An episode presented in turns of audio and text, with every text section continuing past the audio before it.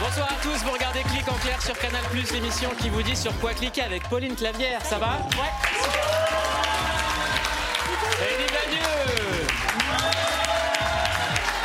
Sébastien Abdelhamid. Et pour nous accompagner, Bounaïmin Quel accueil. T'es actuellement en train de créer ton nouveau spectacle en tournée, en rodage partout dans toute la France. Alors c'est quoi un rodage et comment est-ce qu'on crée un spectacle devant le public? Ben, on se casse la gueule. On, euh, je, je vais en impro, euh, je, je leur demande euh, qu'est-ce qui les intéresse en ce moment. Et vu qu'ils s'intéressent à rien d'autre qu'à la retraite, ben, franchement, je, je pars des Là fois par exemple, débat. ça donnerait quoi Hein Ça donnerait quoi là Avec eux, il faut qu'ils se libèrent. Tu seras sur la scène de l'Européen à Paris du 21 septembre au 30 décembre. Alors je vous le dis, prenez vite vos places parce que, alors je sais pas qui prend ses places comme ça pour le spectacle de Bounaïmin, mais c'est complet très très vite. Moi j'ai essayé d'avoir des places, je galère encore, donc je profite de cette émission pour essayer de te demander des places entre le 21 septembre et le 30 décembre. Je t'en trouverai, vous. Ça serait sympa. Parce que notamment entre le 21 septembre et le 30 décembre, il y a Noël. Oui, Et c'est un, un soir où les gens sont très seuls et où tu les feras rire. oui. Merci, tu feras plaisir. baisser le taux de suicide en France. Euh, tu sais à peu près de quoi tu vas parler ou pas? De quoi? De là, quoi Oui, ton bah, travail. là, là- là, en ce moment, là, je suis en train de travailler un, un sketch sur, euh, sur les fake news et sur le fait qu'on vit peut-être dans, dans un monde ma- matrixé. Eh ben, ça te tombe bien parce que dans un instant, on a quelqu'un qui va venir t'expliquer comment fonctionne une fake news et comment ça agit sur ta perception. Ah ben, ouais. Eh ben, eh, ici on travaille, qu'est-ce que tu crois? Ben oui, Eh ben c'est voilà. incroyable. C'est comme ça. La on a lu dans ta tête, on a un mec qui vient, boum, il t'en Ben parle. voilà. C'est comme ça, c'est clic. Allez, on passe à Dans la légende. Allez, c'est parti. Ce soir sur Canal, deux nouveaux épisodes de la série Apple TV, parce que vous le savez maintenant. Apple et Canal, c'est comme ça, hein, c'est comme ça, voilà, c'est comme ça, c'est comme ça, c'est comme ça, comme ça. Waouh On est ensemble.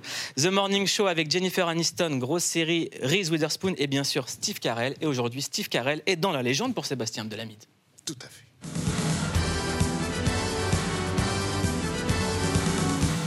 Éclaire-moi de ton savoir, Sébastien Abdelhamid. Eh bien, je suis là euh, pour ça. J'ai mis on sur toutes euh, mes lampes. Voilà, c'était un jeu de mots éclaté. Mais euh, ne vous inquiétez pas, je vais me rattraper. Alors, Freddy, Freddy, t'as com- t'as compris son jeu de mots ou... J'ai mis un petit moment, Oui. mais je. Non, je l'ai pas. Je, je sais que je l'avais, mais je l'ai je éclairer les lampes. Si ça est bon, je l'ai. Ça y est. Voilà. C'est des blagues électriciens, t'inquiète pas. Inch'Allah qu'on coupe. Eh bien, nous allons le laisser. Allez. Morning Show, excellente série, mais évidemment Steve Carell. Morning Show, l'émission qui réveille des... Allez, on continue. Morning Show, excellente série, mais Steve Carell est avant tout, on le sait, connu et reconnu pour son rôle légendaire de Michael Scott, patron sexiste, raciste, complètement à la ramasse, Ah, tout ce qu'on malgré lui, dans The Office. It is true. I, Michael Scott, am signing up with an online dating service. Thousands of people have done it, and I am going to do it. I need a username. And I have a great one.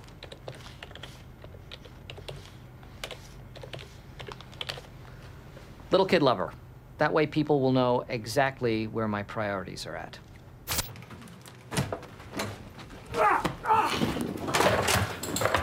Parkour! I am beautiful. They are beautiful. He is beautiful. This big fat pig is beautiful. Rien que ça, c'est dans la légende. Évidemment. Mais ce qui est le plus fort, c'est que les gens qui n'ont pas regardé The Office connaissent quand même Steve Carell à travers le personnage de Michael Scott parce que c'est devenu, malgré lui, un des plus grands pourvoyeurs de même d'Internet. Alors, vous allez me dire, il n'y a rien qui pouvait présager euh, la carrière fulgurante de Steve Carell dans The Office et ce rôle euh, incroyable? Non, il n'y a rien qui pouvait laisser présager ça, selon vous? C'est une vraie question? Ben, je suis pas voyante, frère. Je sais ben, pas. non, mais je me demande. Même On dirait pas. que tu m'engueules. C'est avec- interactif. tu Mais tu m'engueules avec une question. Pas du tout. Je t'interroge. eh bien, moi, il y a un petit truc qui m'a mis la puce à l'oreille, c'est peut-être cette première pub de Steve Carell où on ressent déjà le malaise. Big news from Brown's Chicken. While we've always cooked our chicken in cholesterol-free cottonseed oil, we now have cholesterol-free batter too. So our chicken is cooked completely cholesterol-free. And it tastes just as great as always. Ah, il est complètement premier degré. Il était super premier degré, mais pour moi, c'est Michael Scott déjà à ce moment-là. Alors évidemment, euh, Steve Carell, ce n'est pas que Michael Scott, ce n'est pas que The Office, mais je ne vais pas revenir sur sa carrière globale parce que, un, déjà, on n'a pas le temps, donc c'est une première bonne raison. Et émission. deux, j'ai envie de montrer, euh, si besoin est, à quel point le personnage de Michael Scott est important dans la carrière de Steve Carell, parce que qui d'autre que lui pouvait jouer cet imbécile heureux? Come on, Michael, you're, you're interrupting. You're kidding me! God! You say radon is silent but deadly, and then you expect me not to make farting noises with my mouth? What is this? Please sit down. You know what? We're not gonna die of radon. We're gonna die of boredom. Yeah. right? And if I had a gun with two bullets and I was in a room with Hitler, Bin Laden, and Toby, I would shoot Toby twice. Alors, qui d'autre que lui, franchement, pouvait euh, jouer ça bah. Justement, à la base, le rôle, il n'était pas pour lui. À votre avis, pour qui était destiné ce rôle de, de Michael Scott? Will Ferrell. Non, Ricky Gervais. non. Bah, Ricky Gervais, il a Non, la Ricky. Gervais, c'est la Bah, pas. Il il l'a inventé. Et non, c'était Paul Giamatti. Eh oui, oui, Ah. Paul Giamatti, qui heureusement a refusé. Et donc là, évidemment, ils se sont tournés vers. Michael Scott. Ben non, c'est le personnage, Michael Scott. Ah.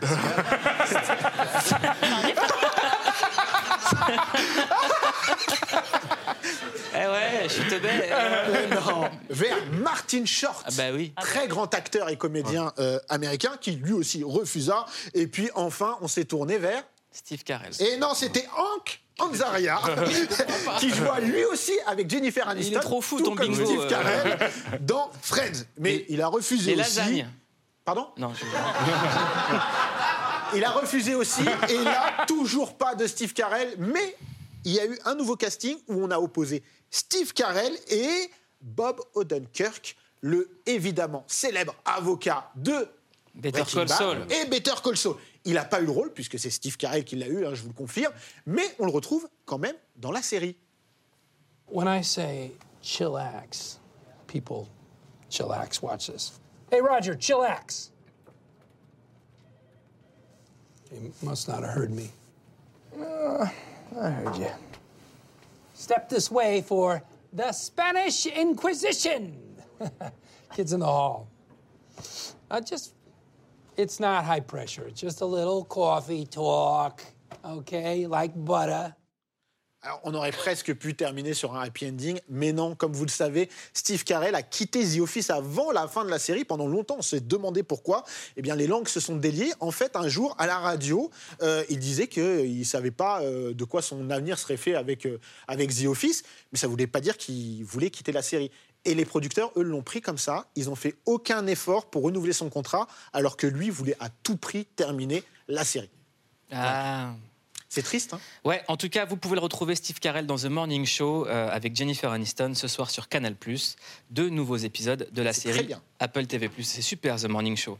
Euh, tous les jours, on vous recommande sur quoi cliquer. Et là, on clique sur un film sorti au cinéma qui s'appelle Le Jeune Imam, réalisé par Kim Chapiron, qui sera avec nous juste après ça.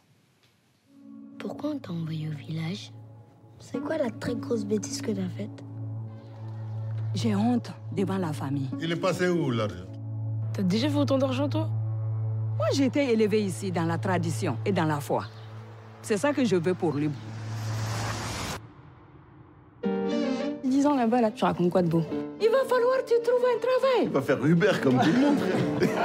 J'ai pas le permis? Personne n'a le permis ici. Et quel niveau scolaire vous avez? Islamologie et théologie. Et sinon, vous aimeriez faire quoi?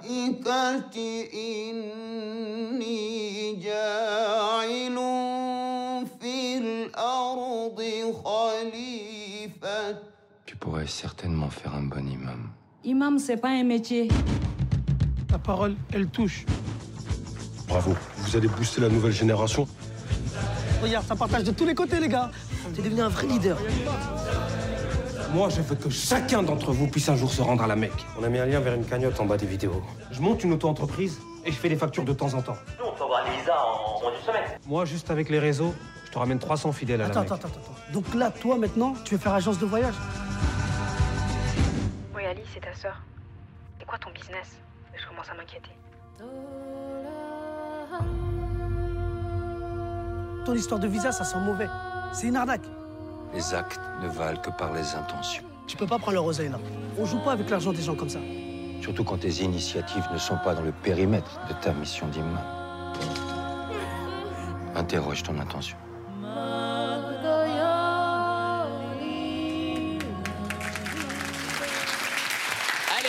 Ce film au cinéma. Ça s'appelle Le jeune imam. C'est le quatrième film de Kim Chapiron. Et Kim Chapiron est en plateau.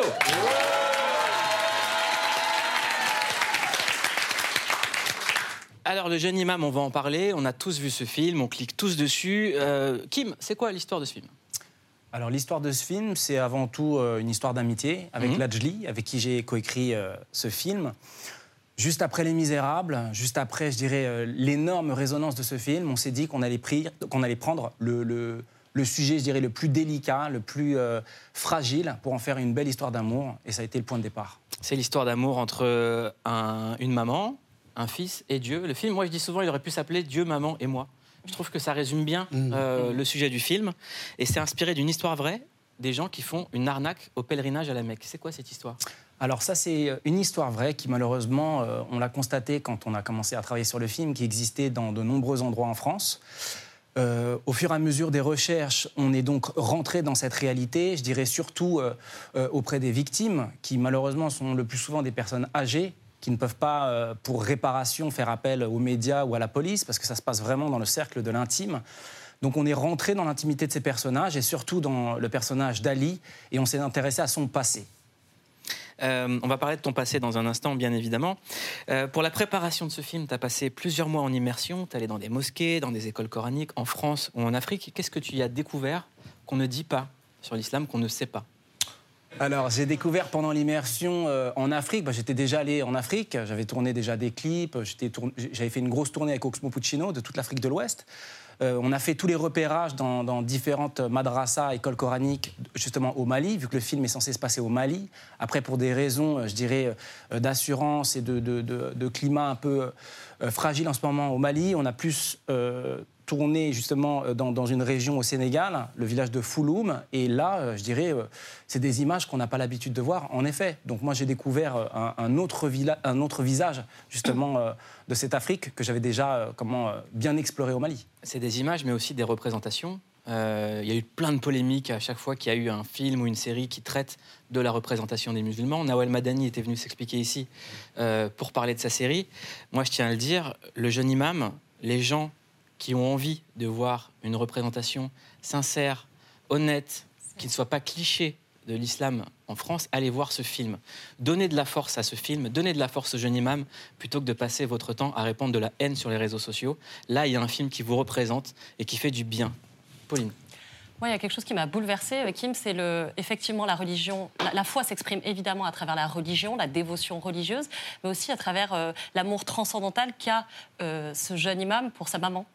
Et euh, j'ai entendu dire que pour vous aussi, c'était quelque chose de sacré, l'amour filial, euh, et que voilà, ça passait par cette forme de transcendance aussi, votre croyance. Euh, c'était important de lier les deux pour vous? Alors c'était important, je dirais que moi c'est une manière assez euh, euh, réelle euh, de, de constater, euh, d'observer l'invisible. La foi, le lien avec le sacré, c'est quelque chose de très personnel et c'est quelque chose qu'on ne voit pas. Euh, L'amour entre une mère et son fils, ça ne se voit pas mais ça existe. Donc bien sûr, décrire euh, cet invisible-là dans le film, pour moi, était, je dirais, un lien direct avec euh, l'amour. Sébastien Damy, toi, tu as vu le film? Oui, j'ai vu le film et euh, moi, je le résumerai, je le pitcherai en disant que c'est euh, pas du tout un film sur l'islam. Déjà, il faut le savoir. hein. C'est un film, c'est une histoire d'amour et une tranche de vie en fait qui se passe avec des musulmans. Et c'est euh, peut-être la première fois en France ou au cinéma, on a une- un film aussi sincère et objectif. On est, c'est pas, euh, comment dirais-je, une mise en beauté de, de- des musulmans ou de la religion, etc. C'est pas ça. C'est vraiment un regard sincère sur une situation et c'est une normalisation de euh, l'aspect euh, comment dirais-je, pas communautaire, mais le fait que les musulmans vivent en France Mm. et tout se passe bien en fait, et tout se passe pas mal. Et tu le disais, on a beaucoup l'habitude de voir de la représentation euh, des musulmans euh, dans des choses qui sont assez clichés. Là, c'est pas du tout le cas. Et limite, très honnêtement, euh, la la question de l'islam est limite secondaire dans le film. Parce qu'on a une belle relation entre euh, un, un fils et sa mère, mais pas que, avec, sa- avec ses sœurs, avec euh, plein de choses. Pour moi, c'est une tranche de vie, en fait, vraiment, c'est un regard. Et c'est la première fois, à mon sens, et euh, je, je suis assez critique dans l'absolu sur la représentation des musulmans euh, au cinéma, dans les séries ou peu importe. Là, euh, Kim, tu as été super sincère. C'est-à-dire qu'il y a vraiment un respect qui est global et c'est un film où on peut aller avec son petit frère, sa petite sœur, sa mère, son père, on peut y aller passer un bon moment. C'est franchement très émouvant et comme toi, je- vraiment, je demande à tout le monde d'aller voir le film. C'est bien loin de ce qu'on pourrait imaginer et je sais qu'il y a déjà des polémiques parce que, en fait, tu as un regard objectif sur une communauté comme une autre. Tu aurais pu faire ce film-là sur une autre communauté et ça aurait eu euh, le même impact, en tout cas, je pense, positif. Donc euh, Et, voilà. et- et pour rebondir sur ce que tu disais, donc déjà merci beaucoup euh, pour tes retours. Et donc euh, Abdullah Sissoko est venu avec sa maman il y a quelques jours pour la première fois de sa vie. Sa mère est rentrée dans une salle de cinéma. Donc c'était pour rebondir sur ce que tu disais par rapport au film familial. Euh, le producteur du film, Toufi Kayadi et Christophe Barral, mais là Toufi Kayadi a ramené son père qui rentrait aussi pour la première fois euh, dans une salle de cinéma pour lui montrer le jeune imam. Sa maman, elle, c'était la deuxième fois. Elle avait vu Les Misérables juste avant. Donc à voir avec la famille, bien sûr. J'aimerais que tu rebondisses sur un truc dingue qu'il vient de dire, c'est qu'on est en 2023 et qu'on est content qu'un film parle des musulmans comme de citoyens normaux. C'est une histoire parmi tant d'autres, en Oui, fait. oui. C'est une C'est tranche de vie. C'est-à-dire qu'on a des tranches de vie au cinéma, dans les séries, mais plein de cette, choses. cette- cette question, elle n'est pas innocente parce qu'il y a plein de médias, plein de journalistes, et pas ceux auxquels on pourrait croire. C'est pas forcément. euh, c'est plutôt des médias dits de gauche qui ont dit mais pourquoi tu ne parles pas de radicalisation? Pourquoi tu ne parles pas de djihadisme? Et qui ont rejeté le film aussi. Bah, le, truc, c'est que euh, aujourd'hui, faire un film euh, sur une communauté de confession musulmane, en effet, est un acte politique. Avec ce film, juste avec le titre, on peut se rendre compte, comme disait Mouloud, en effet, que certains médias, certaines ins- institutions, euh, comment, euh, euh, je dirais, euh, c'est- compliqué de parler de tout ça parce que nous, euh, le vivant de l'intérieur, euh, on, arrive avec juste une démarche artistique à la base. Et se dire que cette démarche ar- artistique se transforme en démarche politique, c'est toujours un peu délicat en fait. Euh, Pauline. Et il y a autre chose aussi, c'est que ce film, il est vraiment ancré dans la réalité de nous tous, en fait, notre génération, euh, la façon dont on vit. Il est question évidemment des réseaux sociaux et du rapport de la foi euh, et des réseaux sociaux, de la volonté, en fait, de s'émanciper et en même temps d'être pris dans une actualité qui est faite de ça, du fait de vouloir être aimé, du fait de vouloir euh, se Ouais, vendre, de se aimé. mettre en avant, de l'ego, du narcissisme aussi. Donc tout ça n'est pas étranger. Donc il n'y a aucun tableau, je dirais, manichéen. Et c'est ce qui fait, je trouve, du film, euh, ce qui lui donne une valeur presque documentaire en même que ce côté artistique, évidemment, qui est indéniable. Mais voilà, il y a quelque chose de très réaliste Mm. qui, moi, m'a beaucoup touché. Et il y a aussi une nouvelle génération d'acteurs euh, qu'on voit émerger à l'écran. C'est le grand talent de Kim Chapiron. Euh, son premier film, Chétan, euh, c'était en 2005. On avait à l'époque, je me rappelle, monté les marches euh, tous ensemble à Cannes. Si vous regardez bien les images, il y a un dossier, on a tous des têtes de fous. on était des enfants. Euh, et avec ce film, Chétan, tu as révélé une grande comédienne, une des plus grandes comédiennes du cinéma français, Laila Bekti.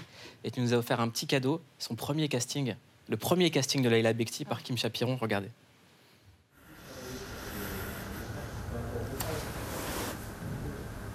Mais t'as fait quoi là? De quoi j'ai fait quoi? Attends, mais tu t'emportes ou quoi là, Yasmine Qu'est-ce qui t'arrive Qu'est-ce qui m'arrive Bah ouais. Attends. Qu'est-ce qui m'arrive Bah ouais, qu'est-ce qui t'arrive là Tu fais quoi Mais Tu fais le bois à me draguer toute la journée, tu me fais du pied pendant le repas et maintenant tu te dégonfles. Attends, attends, attends. Moi je t'ai dragué, moi, Yasmine. Mais espèce de bouffon, va. Mais vous êtes tous les mêmes, hein. vous assumez rien, que de la gueule les mecs. hein. On assume rien de quoi tu parles là. Qu'est-ce que tu fais là? Reviens. Non, je reviens pas. non. Ce qui est dingue avec ces images, c'est de voir qu'elle avait déjà tout en fait. Ouais, c'est la même. Ça faisait longtemps, disons, que j'avais pas vu ces images. Et donc souviens on entend la voix de Lajli aussi, qui faisait son, sa première apparition euh, au cinéma aussi. Avant d'être réalisateur, il était donc un acteur incroyable. Et comment ça s'est passé le refaire jouer. Bah, le premier casting avec Leïla, ça a été euh, instantané en fait. Quand on a vu, nous on était déjà une bande d'amis euh, très très proches, on avait fait beaucoup de courts-métrages ensemble. Leïla euh, est, est rentrée dans notre famille euh, en l'espace de ce casting et ça a été un choix euh, instantané. On regarde la version de Leila Bekti, la- sa version de l'histoire. Et là, quand je suis arrivée, évidemment, Kim me dit écoute, on va zapper le, le- le texte que je t'ai donné, on va partir sur de l'impro. C'est Ladj Lee qui me fait passer euh, les essais, donc Ladj qui est le réalisateur des Misérables. Et il est censé me dragouiller, et moi je suis censée être timide. Sauf que Kim et Gigi, ils savent pas à ce moment-là que c'est la toute première fois de ma vie que je suis devant une caméra, que je passe même un casting. Du coup, je deviens toute rouge. Et vraiment, ils ont dû penser que j'étais timide pour la scène, alors que pas du tout. et 15 jours après, euh, Kim m'a appelé et m'a dit euh, T'es prise pour le film.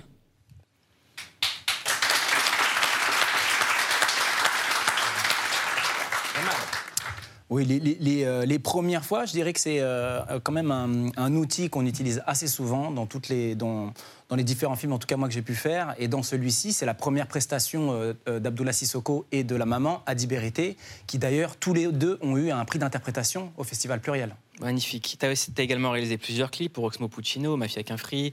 Euh, J'aimerais re- revenir sur un clip sur lequel tu t'es pas encore exprimé depuis que tu l'as réalisé. C'est le clip de PNL pour le morceau À. C'est ça le son. J'aimerais bien que tu me racontes comment ça s'est passé. en fait. Comment est-ce que tu as conçu le clip? Alors, euh, le clip de PNL à, l'ammoniaque a été euh, pour moi euh, une immersion totale, une- un, travail avec les frères, justement, qui a duré euh, trois mois. Ça a été trois mois, euh, 24 heures sur 24. Je dirais euh, un mois euh, de, de brainstorm avec eux pour Mais imaginer mais tout cette clip. scène, par exemple, comment vous l'avez faite? Elle est folle. Euh, ça, ça fait justement partie de, ces- de ce mois où on, a, on, a, on passait nos jours et nos nuits à, à- à essayer de traduire les paroles du texte. Euh, je ne sais plus d'où vient cette idée en fait de remettre le hall euh, de leur cité au milieu du désert. Le, le morceau nous, nous parlait de désert, on avait des images de désert, donc ça, ça a été le, le- le point de départ. Euh, le chef décorateur est parti donc euh, au Tarteret faire des photos de- d'absolument euh, exactement le nombre de boîtes aux lettres, les distances, tout a été euh, respecté. Et on est parti euh, dans le désert, en Afrique du Sud, installer un vrai hall. Euh, toutes ces images sont absolument euh, véridiques. Et le cheval, l'idée de faire. Faire le- Et le cheval en arrière, ça, c'est euh, comment ça fait partie justement euh, des, contes. Euh, c'est des contes anciens et c'est une image, c'est- du symbolisme. Et ça, tout ça, c'était une idée d'Ademo. Quand on travaille avec les frères, il y a quelque chose encore. Là, comme, j'ai fait un film sur le sacré. avec les frères, j'ai eu un rapport assez sacré en fait. J'ai rarement travaillé avec des gens avec une implication aussi franche d'une intensité dans leur création. Et en effet, il y a quelques secrets de fabrication qu'on garde et qui appartiennent, euh, qui appartiennent juste à ceux qui l'ont vécu. Qu'est-ce que PNL a de différent par rapport aux autres groupes? Euh, Qu'est-ce que PNL a de différent Euh, C'est une prise d'otage des cœurs, une prise d'otage des âmes, je dirais. Et, et ils ne nous laissent pas le choix. Waouh Ça, c'est de la déclaration. Tu sais, c'est marrant parce que je parlais de Freddy et je disais que Freddy, c'était une prise d'otage, prise d'otage des hommes. Je veux pas être responsable d'une prise d'otage, Des- attention, j'ai pas des envie âmes. de- Pardon, Freddy. C'est pour- c'est pour finir en prison. j'ai pas envie. Freddy, c'est une prise d'otage des, a- prise d'otage des âmes. Ouais, j'arrive à le dire. Il est trop intelligent. Prise, Freddy, c'est une prise d'otage des âmes. Et après, des quoi? Des hommes. Et des cœurs. Et Et des des cœurs. Merci, Freddy. Ah, Voilà. Ok. Ah, ça me fait plaisir. Euh, J'aimerais euh, qu'on regarde un extrait euh, d'un artiste qui est ton papa, Kiki Picasso. Contrairement à la légende, tu n'es pas le fils de, de, de- de- de- de Pablo Picasso. C'est qui- c'est quoi la différence entre Kiki Picasso et Pablo Picasso? Euh, Il y en a un, c'est mon père, et l'autre, c'est absolument pas mon père. Voilà. Regardez juste le, le- le daron de Kim, ce qu'il disait face à Michel Berger dans les années 80. Écoutez, d'abord, ce qui me fascine, c'est les gens qui veulent faire des choses nouvelles, qui veulent changer euh, le, le domaine dans lequel ils sont. Et je crois que c'est le cas de Kiki Picasso. On sent que c'est autre chose que ce qui existait dans le graphisme jusqu'à maintenant. Moi, ce qui me frappe, si vous voulez, dans ces dessins qu'on a vus par rapport à, à Starmania, puisque vous en parlez, c'est euh, le reflet d'une violence qui, qui est vraiment un des caractères de notre société. Et je crois que on, la- on le- on retrouve cette violence physiquement dans ses dessins. Moi, je crois que la violence, justement, à un certain moment, ça devient quelque chose d'esthétique. C'est-à-dire, j'aime vraiment beaucoup la violence et presque je souhaiterais c'est un classique. un, dérèglement euh, complet de, Oui, ce qui peut se passer dans le monde, dans la mesure où c'est vraiment une très bonne source d'inspiration. Très très- éclectique, hein, très éclectique. Visionnaire. Euh, mon père, d'ailleurs, avec qui euh, j'ai écrit mon premier film, Chétan, que j'embrasse très fort. Boone a une passion euh, dans ce prochain spectacle, c'est de parler des fake news. Mm. On va parler des fake news et de ce qu'elles produisent sur le cerveau comme illusion d'optique avec Thomas Huchon.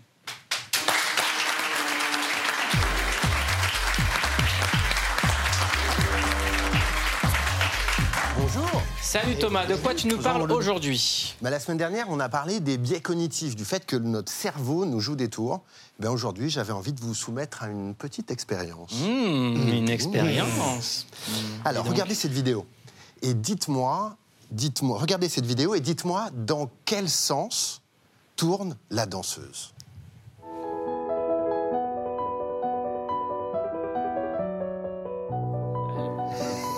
Droite à gauche. L'est à l'ouest. Alors, est-ce qu'elle tourne dans le sens des aiguilles d'une montre Oui. Oui, ou dans Jordan. le sens anti-horaire? Est-ce Non. que tout le monde est d'accord? Dans l'autre sens. Ah, anti-horaire. Aiguille d'une montre? Horaire, ouais. Il a compris Ouais. qu'il y avait un piège, Kim. Oui, j'imagine. Ouais, il a compris qu'il y avait un piège. Hein. Mais donc, non, C'est la caméra qui tourne autour. Non, si on parce n'est que pas Kim, tous il braque les âmes et les cœurs. exactement. Mais si on n'est pas tous d'accord, Merci. Quand ça enregistre plus. si on n'est pas tous d'accord, alors qu'on regarde tous la même vidéo, c'est qu'il y a quelque chose. Il y a quelque chose qu'on va essayer de vous expliquer. Pourquoi est-ce qu'on ne voit pas tous cette danseuse tourner dans le même sens? Eh bien, regardez, cette image, elle a été créée par un designer web japonais qui s'appelle Nobuyuki Kayahara. Et il bien. voulait tester notre perception. C'est une image, celle-là, qui est en deux dimensions. Kim, ça doit vous parler. C'est pas une image en 3D. Ça veut dire que, quelque part, cette image ne vous dit pas si elle tourne dans le sens anti-horaire ou dans le sens des aiguilles d'une montre. Cette information-là, elle n'existe pas. Elle manque. C'est-à-dire Bah, ça veut dire que quelque part, c'est votre cerveau qui fabrique ce tout petit bout de réalité qui nous manque. Bah, justement, on va essayer d'influencer un petit peu votre cerveau avec cette autre vidéo. Regardez, fixez votre regard à gauche puis au centre. Oui, donc c'est- La danseuse tourne dans le sens des aiguilles d'une montre. Fixez maintenant votre regard à droite puis à gauche. La danseuse tourne dans le sens anti-horaire. Qu'est-ce que ça veut dire? Ça veut dire que finalement, c'est la première image que l'on voit qui influence notre perception et qui modifie notre vision de la réalité. Et ouais, des fois, ce qu'on voit, c'est pas vraiment la réalité. Et on a pourtant l'impression que c'est vrai. On l'a regardé, mais on ne l'avait pas vraiment vu. hein. Exactement, très bonne formule. Très bonne formule. Mais justement, Ouais. quand on a l'impression de regarder quelque chose qui est vrai, mais que c'est pas la réalité, eh ben c'est le premier pas vers les manipulations et potentiellement même les fakes, voire les fake news. Regardez cette autre image qu'on a sélectionnée pour vous. Elle a été prise par un satellite en 1976, Viking 1. C'est une image de la NASA. Il s'agit d'une région de la planète Mars qui s'appelle Sidonia Mensae. Sur ce cliché, eh ben on voit assez clairement une forme familière. Quelque Un chose pied. qui.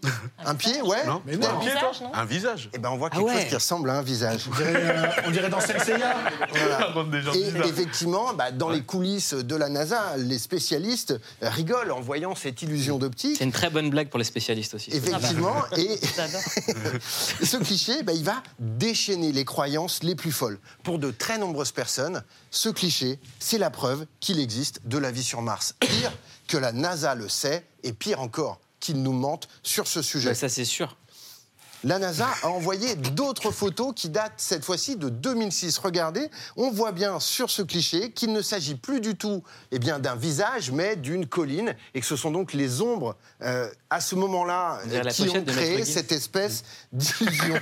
Mais ça, on, le sa- ça, on le savait déjà dans Total Oui, Recall, hein, si on regardait un petit peu le film de. Verhoeven. Eh bien exactement, Total Recall est inspiré euh, par ce film, mais ce n'est pas le seul film qui a été inspiré par cette image. On a aussi Mission to Mars de Bien Brian sûr. De Palma, si vous vous en souvenez, et ça a été même encore plus loin parce que ça a aussi inspiré un jeu vidéo, Final Fantasy IV, qui dans le, la carte du jeu Ah, vidéo a ouais. reproduit ce visage Génial. pour en faire une illustration très pop Ah, culture.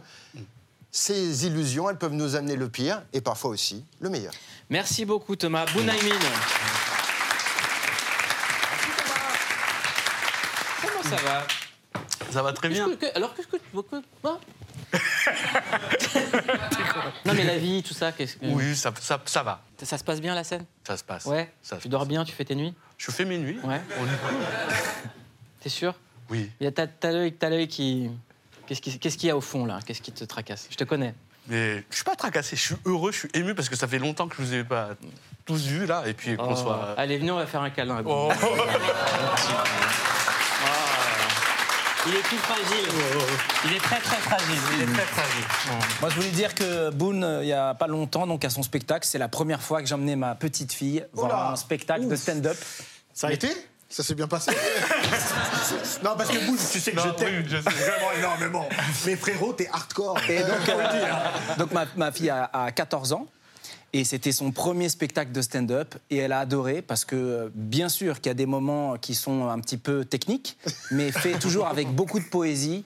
Et euh, quand euh, Boone justement s'aventure dans des endroits qui pourraient être un peu pour adultes, il le fait toujours avec beaucoup de poésie. Bienveillant. Moi, j'ai l'impression que c'est l'année où il y a plein de rêves qui se réalisent pour toi. Euh, La PS5. euh, Zelda 2. Ouais, Zelda 2, tu l'as attendu. Hein. Ah, je l'attends, je l'attends, je l'attends. Alors, c'est quoi les rêves que tu as réalisés cette année? Qu'est-ce qui te reste encore à- Bah, là, là, là, il me reste à, à- à écrire un film Mm. et, euh, et à peut-être le, ouais, le, peut-être faire un showrunner sur une série. Mais Ça euh, serait bien. J'aimerais bien. Moi, je t'ai découvert au cinéma dans une de mes comédies préférées, qui est Problemos, avec euh, Blanche Gardin. Mhm. Euh, T'as vu la sortie de Blanche Gardin récemment sur euh, LOL qui ressort? Est-ce que toi, tu irais là-bas? Euh, pour des questions de découverte, Pense oui. à l'oseille. Pense Ouais. à l'oseille, Oui, oui. frérot. Bounaïmin, Kim Chapiron, on passe au questionnaire de clic.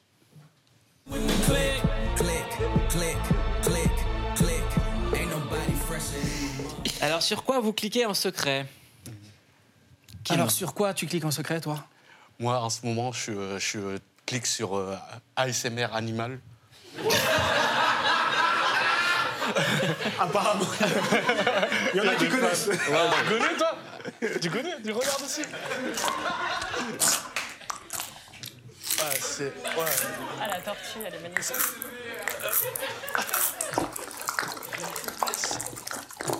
Voilà, c'est hypnotisant, ça rase. Ça dégoûte un peu. Ouais. Non, non mais ça, ça te fait quoi comme effet ça te- Mais en fait, c'est un mélange de plein d'émotions. En fait, c'est au- au- aussi mignon que dégueulasse, Que dégueu. que, euh, que C'est mignon, hypnotisant. Ça me rappelle quelqu'un. Mais c'est c'est- c'est moi. T'as dit quoi? C'est moi. C'est vrai, je suis- je suis aussi mignon que dégueulasse. Mais pas du tout. T'es très beau, mon Boone. Euh, quoi, Kim, tu cliques sur quoi? Tu m'as dit vidéo de Kizomba Alors moi en secret, oui, bah, euh, j'aime beaucoup la danse. J'ai fait une série euh, qui s'appelle Guyane sur les chercheurs d'or. Ouais. Et euh, la danse était très populaire en Guyane. Et j'ai découvert ça. D'ailleurs, il y a une séquence de Kizomba. Et je trouve ça assez incroyable en fait, ce mélange. euh, entre, euh, j'ai appris donc d'où venait cette danse. C'est le groupe Kassav qui est venu en Angola. Et après que le groupe soit venu dans ce pays, ça a généré une danse qui est ce mélange entre le tango euh, et la semba. Voilà. Magnifique. Sur quoi vous cliquez pour vous motiver, Kim? Euh, pour me motiver, je regarde des vidéos de Bruce Lee. Très bien. bah, moi, moi j'écoute du Chef Raled, il n'y a pas de. On regarde.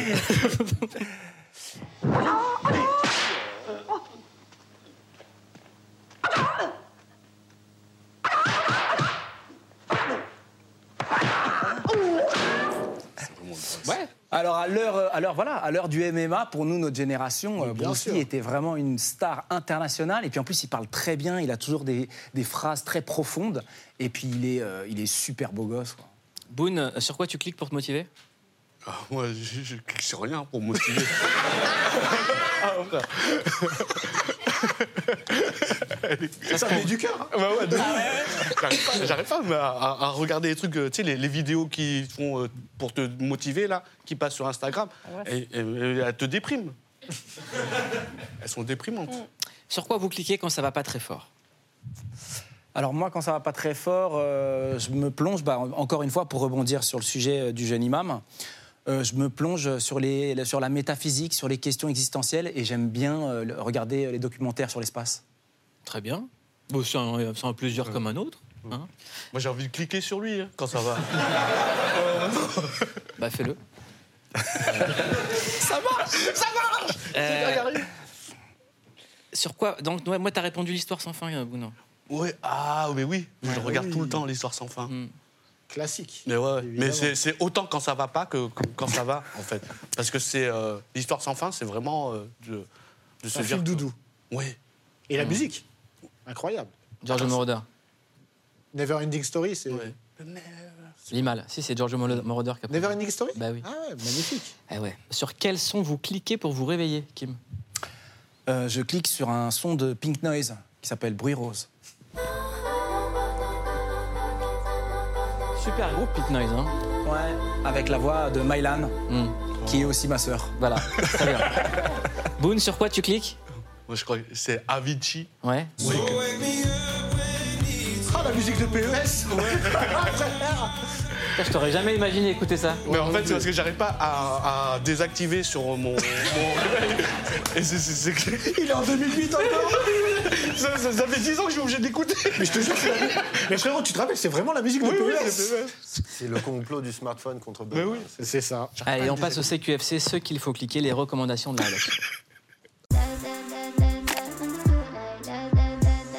Mieux qu'un algorithme, la rédac de Click vous dit sur quoi cliquer. On commence par cliquer sur un film disponible au cinéma, Le Jeune Imam. Un nouveau film virtuose pour Kim Chapiron dans lequel il brosse le portrait d'un petit délinquant qui devient progressivement un leader religieux charismatique. Un film juste et loin des clichés. Tu pourrais certainement faire un bon imam. Imam, c'est pas un métier.